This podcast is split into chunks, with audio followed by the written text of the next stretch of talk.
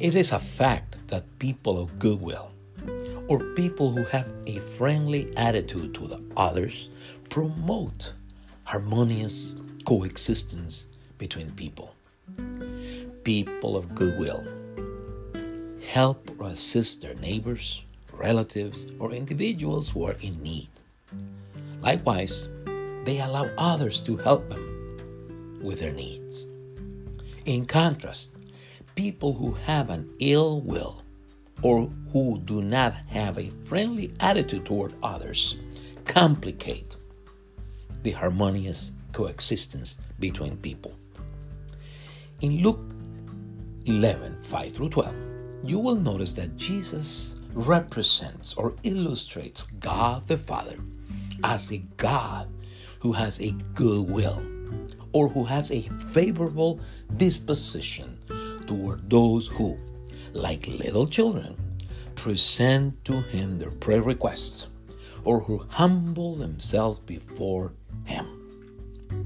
The evangelist Luke registers that Jesus depicts God the Father as such to encourage or motivate them to present to him their prayer requests or to humble themselves before him like a needy neighbor who asks his next door neighbor to help him because he knows that he will help him for having dared to ask him for his help. That is, Jesus illustrates or highlights God the Father's goodwill or favorable attitude towards people of faith by stressing his kind or merciful character through the story of a neighbor who dares to ask for help from another neighbor at an odd hour. And this is the story found in Luke 11 5 through 12. And this is the New King James Version. And he said to them, Which of you shall have a friend, and go to him at midnight, and say to him, Friend, lend me three loaves, for a friend of mine has come to me on his journey, and I have nothing to set before him. And he will answer him within and say, Do not trouble me. The door is now shut, and my children are with me in bed. I cannot rise and give it to you. I say to you, though he will not rise and give it to him because he is his friend, yet because of his persistence, he will rise and give him as many as he needs. So I say to you, ask and it will be given to you. Seek and you will find. Knock and it will be open to you. For everyone who asks receives, and he who seeks finds, and to him who knocks it will be open. If a son asks for bread from any father among you, will he give him a stone? Or if he asks for a fish, will give him a serpent instead of a fish? Or if he asks for an egg, will he offer a scorpion? If you then, being evil, know how to give good gifts to your children, how much more will your heavenly Father give the Holy Spirit to those who ask him. Now, this is the New Living Translation of the same passage, Luke 11 5 through 12.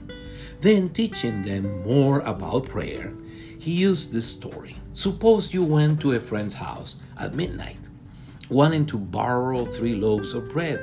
You say to him, A friend of mine has just arrived for a visit, and I have nothing for him to eat. And suppose he calls out from his bedroom, don't bother me. The door is locked for the night, and my family and I are still in bed. I cannot help you.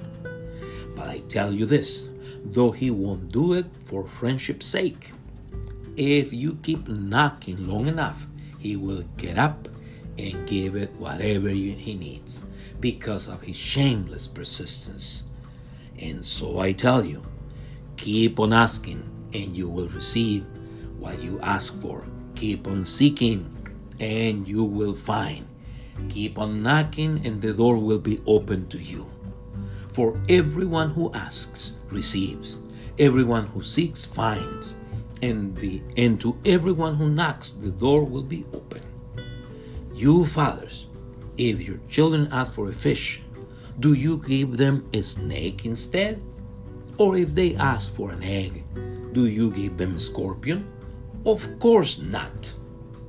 Let me remind you that in his gospel, the evangelist Luke presents Jesus of Nazareth as the Son of Man, whose mission was to seek and to save that which was lost, as he states it in Luke 19:10 by quoting Jesus when he said, For the Son of Man has come to seek and to save that which was lost.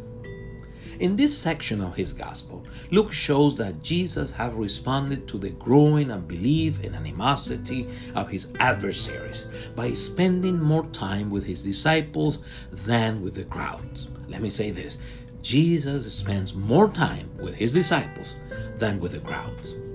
The illustration that Jesus shares with his disciples about the good will of God the Father towards people of faith or towards those who humble themselves before him is part of the instructions given to his disciples in view of his rejection by most of the children of Israel and by the threats plotted by his adversaries.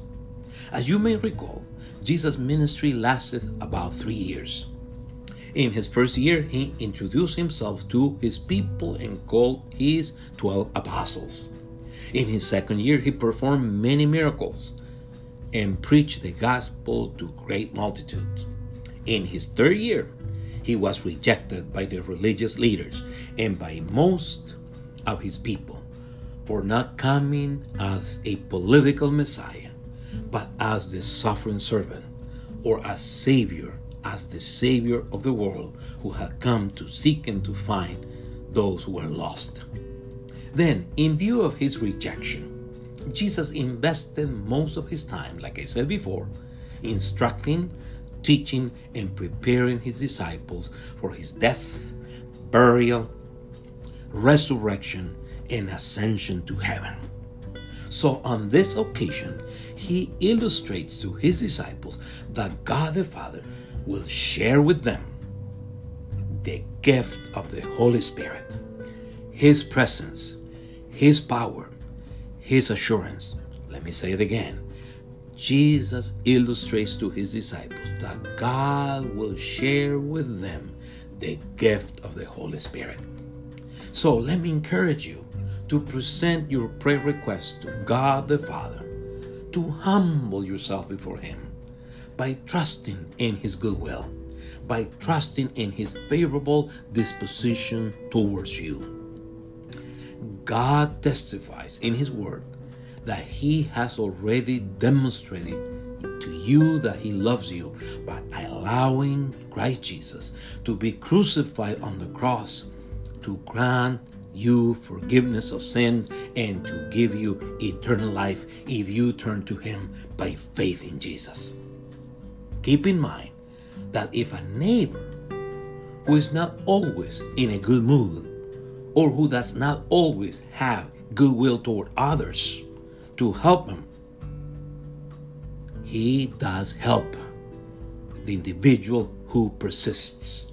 How much more will your heavenly Father will help you since his nature is consistently good, pure, and upright.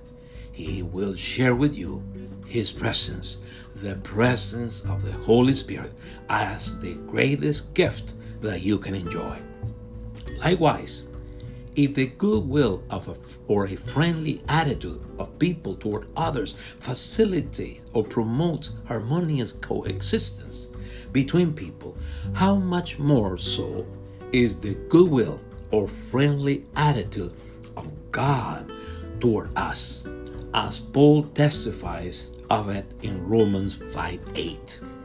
But God demonstrates his own love toward us, and that while we were still yet sinners, Christ died for us. Let me say it again.